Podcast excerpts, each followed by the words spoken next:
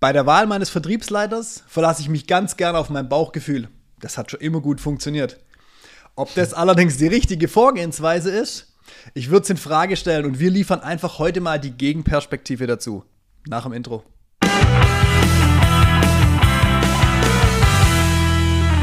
So, Bauchgefühl ist im Vertrieb ja ganz gerne so ein Thema, so, oh, ich krieg den Auftrag, oh, das wird schon was, oh, ich suche mir so meinen Vertriebsleiter raus. What?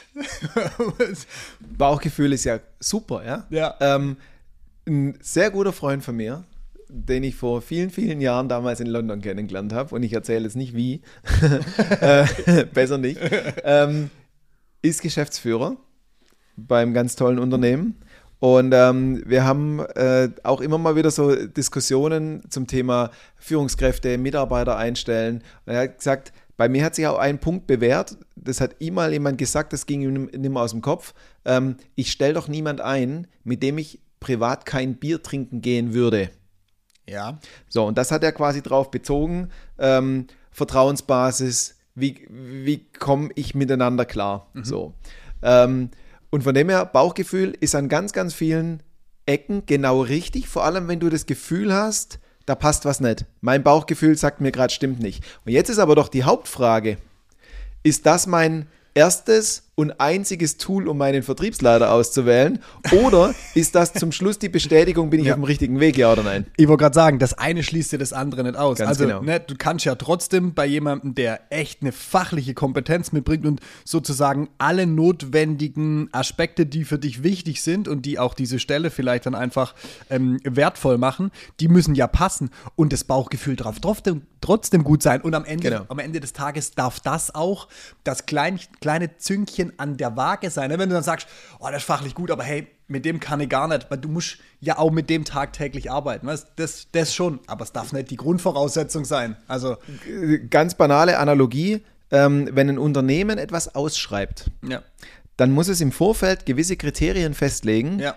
von der Gewichtung her. Wie wichtig ist mir Preis? Wie wichtig ist mir äh, Kontinuität im Unternehmen, weil die so viele Mitarbeiter haben, dass wenn einer ausfällt, ein anderer da ist und so Ja. weiter und so fort. So. Und genauso geht es mir auch, wenn ich jetzt rangehe und sage, ich suche mir einen Vertriebsleiter, Mhm. dann müssen gewisse Sachen reinpassen. Und einer dieser Faktoren ist das Thema Bauchgefühl. Aber es gibt halt noch zwei, drei andere. Ja. Du hast heute, wir dürfen sagen, am- im Video sieht man es, im, im Podcast hört man es dann, also wir haben einen kleinen Spickzettel mit auf den Tisch Genau. gelegt, äh, wo wir ähm, prinzipiell da mit unseren Kunden daran arbeiten, weil wir haben so eine kleine Vordefinition von so ein paar Grundbausteinen, die ein Vertriebsleiter mitbringen muss oder sollte. Genau. Und ähm, lass uns mal so ein bisschen durch diesen Spickzettel durchgehen, dass auch unsere Zuhörer so ein Gefühl dafür kriegen, was braucht so ein Vertriebsleiter eigentlich? Auf was muss man vielleicht neben dem Bauchgefühl noch für, für ein Augenmerk drauf legen? Genau, wir schauen jetzt mal äh, so eine Grundstruktur an, wie ich mir ein Anforderungsprofil ähm, bauen kann zum Thema Vertriebsleiter. Wir schauen einmal ganz kurz in, ähm, ja, in, die, in die Theorie einer Teamzusammensetzung äh, rein, wo man einfach mal die Anleihen nehmen kann, wie muss mein Vertriebsleiter drauf sein. Ja. Und wir schauen uns zum Dritten auch an, wie gehe ich denn jetzt her, um rauszufinden, ob derjenige der Richtige ist für mich. Das Ja. sind die drei Sachen, die schauen wir an. Äh, das kannst du nachher direkt für dich mitnehmen. Perfekt. So. Ähm, ich fange mal ganz kurz äh, mit dem Punkt an. Ähm, es gibt eine wissenschaftliche Ausarbeitung zum Thema Teamrollen. Welche Rollen gibt es in einem Team? Ja. Von einem Herrn, der heißt Belbin. Und ähm, da ist ganz spannend, der, der hat quasi in einem Team, egal ob Vertriebsteam oder nicht, äh, neun verschiedene Rollentypen identifiziert, die es da so gibt. Und wo man sich dann Gedanken machen kann, wenn ich jetzt ein Team anschaue, wie funktioniert das? Wer besetzt hier eigentlich welche Rolle? Was passiert, wenn eine Rolle nicht besetzt ist? Und was passiert auch, wenn eine dieser Rollen quasi überpaced? Ja. Also ganz banales Beispiel, da gibt es einen Rollentyp, der achtet sehr auf Details. Das ist der Checklistentyp. Ja. Wenn der nicht da ist, haben wir keinen, der guckt, ob alles gemacht ist. Mhm. Wenn die Rolle überpaced wird, nervt's, weil wir im Klein-Klein unterwegs sind. Ja. Nur mal so zur Einordnung. vorankommen, ja, genau ja. so. Und es gibt ein Hauptunterscheidungsmerkmal und das ist auch das Wichtige jetzt hier Richtung, Richtung Vertriebsleiter, wo man schon mal einen ersten Punkt angehen kann. Ansonsten gehen wir an dieses äh, Teamrollen einfach mal in einer separaten Folge ran, weil sehr da können wir sehr viel drüber Sehr diskutieren. gern. Diese neuen Rollen, die werden in zwei Hauptkategorien eingeteilt, in außenorientiert und innenorientiert. Und das unterscheidet sich äh, wie dominant tritt diese Person auf. So. Und ich brauche schon mal bei einem Vertriebsleiter eine gewisse Dominanz, weil der ja leitet, der ist eine Führungskraft. Ja. Und jetzt muss ich schauen, ähm, was bringt denn der da mit? Es gibt vier außengerichtete Rollen. Ähm, es gibt einen, der geht dann so wegen in die Richtung Kreativling, der hat immer super Ideen, Ja. ist aber nicht der beste Umsetzer. Ja. Will ich jetzt einen, der die ganze Zeit super Ideen hat, aber die flachen nachher ab? Oder setze ich dann vielleicht noch bewusst einen drauf, so projektleitermäßig, der das dann nachhält? So. Und das ist schon mal der erste Punkt. Ich muss ja wissen, in welche Richtung soll mir dieser Vertriebsleiter ausschlagen. Ja. Und oftmals baut man sich die eierlegende Wollmilchsau. Ich will einen, der höchst strategisch über die Weiterentwicklung von meinem Unternehmen nachdenkt, Ja. der Märkte, Zugangskanäle analysiert, macht und tut. Dann will ich einen, der daraus geniale Ideen entwickelt. Ja. Und dann will ich einen, der das Vertriebsteam super führt und im Zweifel noch in die Details reingehen kann. Ja, was will ich jetzt?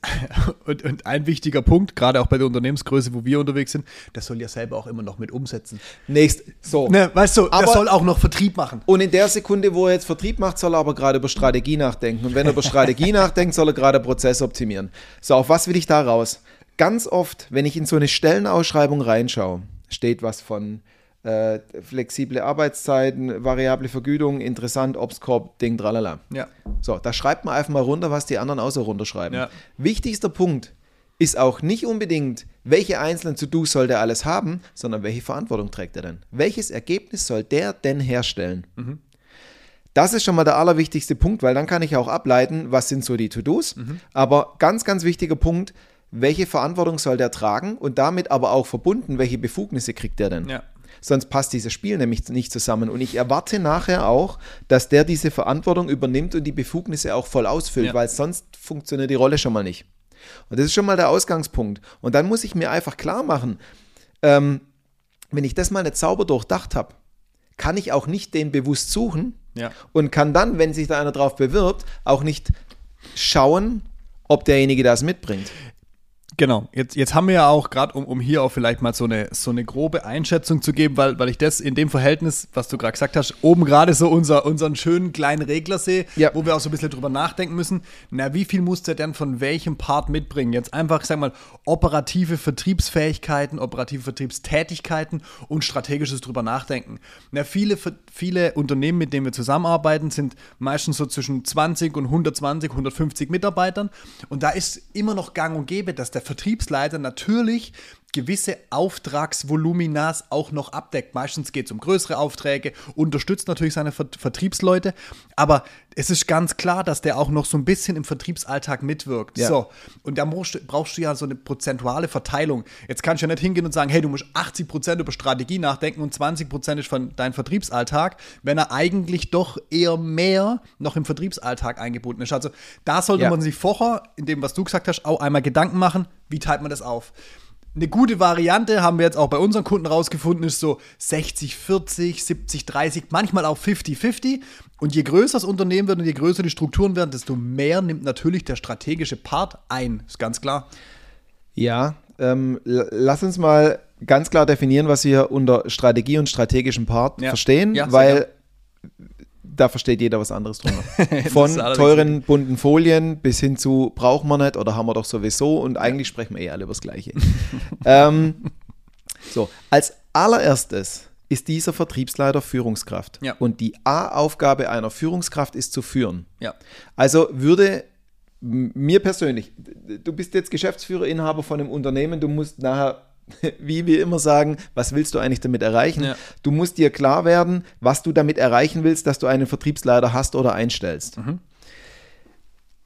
Wäre ich derjenige, der einen Vertriebsleiter einstellt, als allererstes, ich will, dass der führt und führen kann, weil dessen Rolle multipliziert sich erst dann, wenn er sein Team im Griff hat und das Team in die Richtung steuert, wie das das Unternehmen braucht. Ja. Somit würde es nie funktionieren, wenn ich da einen habe, der zu 100% über Strategie nachdenken will und am besten mit Menschen nichts zu tun hat. Ja. Und ich kann auch nur führen, wenn ich vom Fachthema ganz grundsätzlich eine Ahnung habe, auch wenn ich nicht alles selber mache. Ja. Und natürlich wird so, eine, so ein Vertriebsleiter auch zu den Prio-Kunden mitgehen, auch sich in Themen einschalten müssen, wo es vielleicht gerade eskaliert oder, oder, oder. Ja. Und es tut manchmal auch gar nicht so schlecht, wenn der mal so ein Telefon in die Hand nimmt und einfach mal fünf Leute anruft und dem Youngster, der gerade neu im Vertriebsteam ist, zeigt, dass Telefonieren funktioniert. So, jetzt mal. Ja.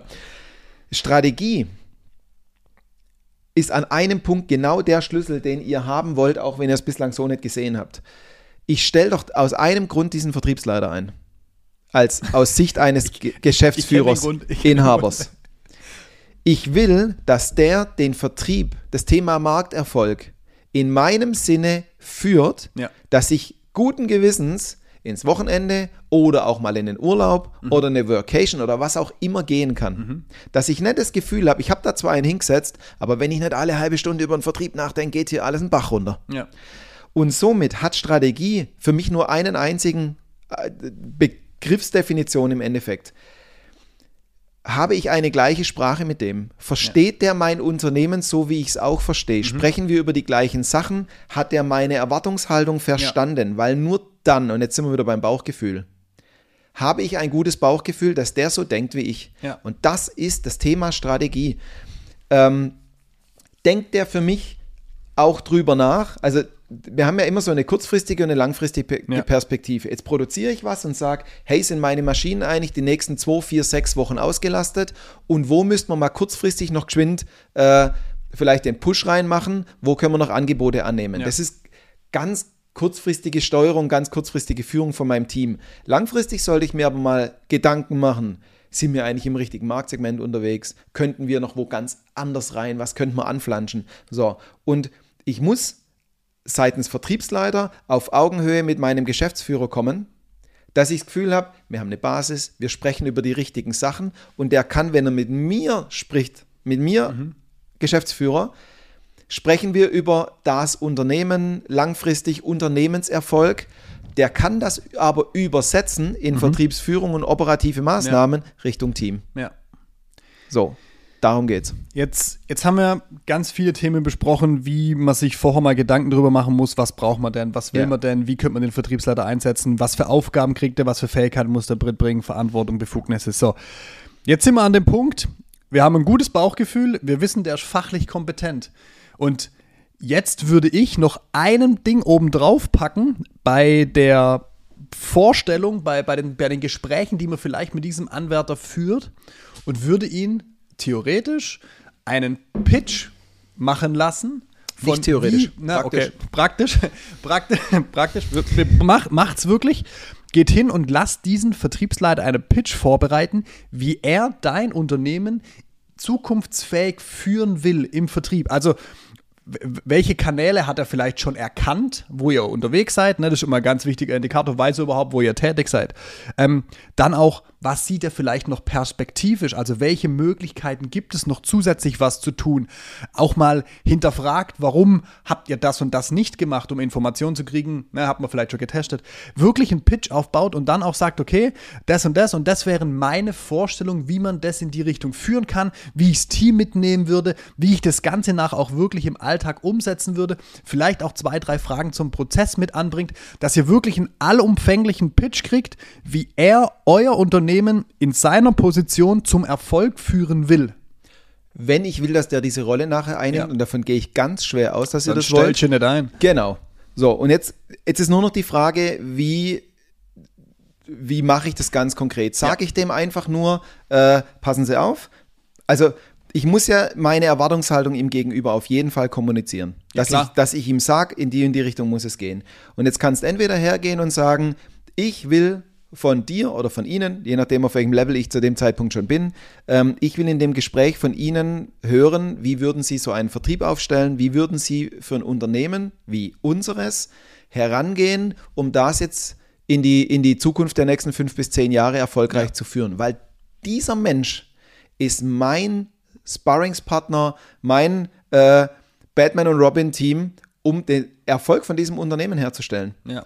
Und jetzt kann ich am Anfang insofern noch äh, quasi den Schieberegler ein, ein Stück weit von links nach rechts schieben. Wie viel Infos gebe ich dem am Anfang mit? Ja. Also da wäre vielleicht nicht schlecht, so einen Mini-Steckbrief zusammenzustellen zum Unternehmen, Ja. dass man zum Beispiel jetzt sagt, pass auf, wir sind ganz grundsätzlich in diesem Marktsegment unterwegs. Das sind unsere größten drei, vier, fünf äh, Branchen, in denen wir unterwegs sind Ja. oder Industrien nach Umsatz oder Bestand oder was auch immer. Ich könnte Aber- ihm einen Verlauf mitgeben oder auch nicht.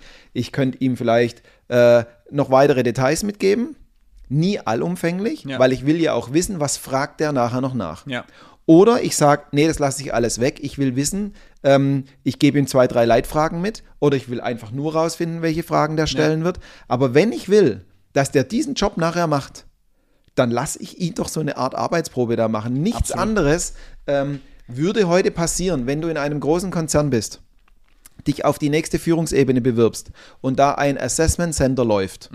Da wird es eine Postkorb-Übung geben, dass du guckst, wie, wie gehst du schnell an, an unkoordinierten Datenfluss ran. Da wirst du mal ähm, einen, einen Mini-Impulsvortrag machen müssen zum, zur Strategie des Unternehmens, Ja. wo man mal sieht, hat der Kerl sich schon mal damit auseinandergesetzt, was wir hier eigentlich tun und so Ja. weiter. Genau dieses Thema. Das und dann kriege ich ein Gefühl dafür.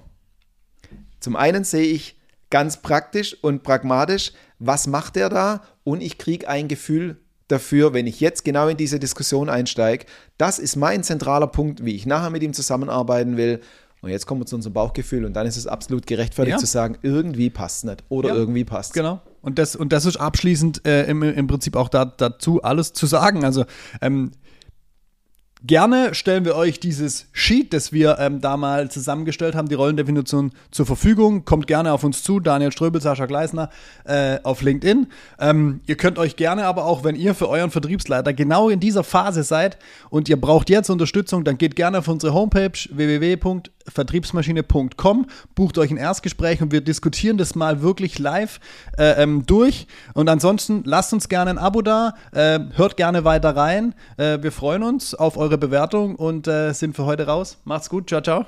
Ciao.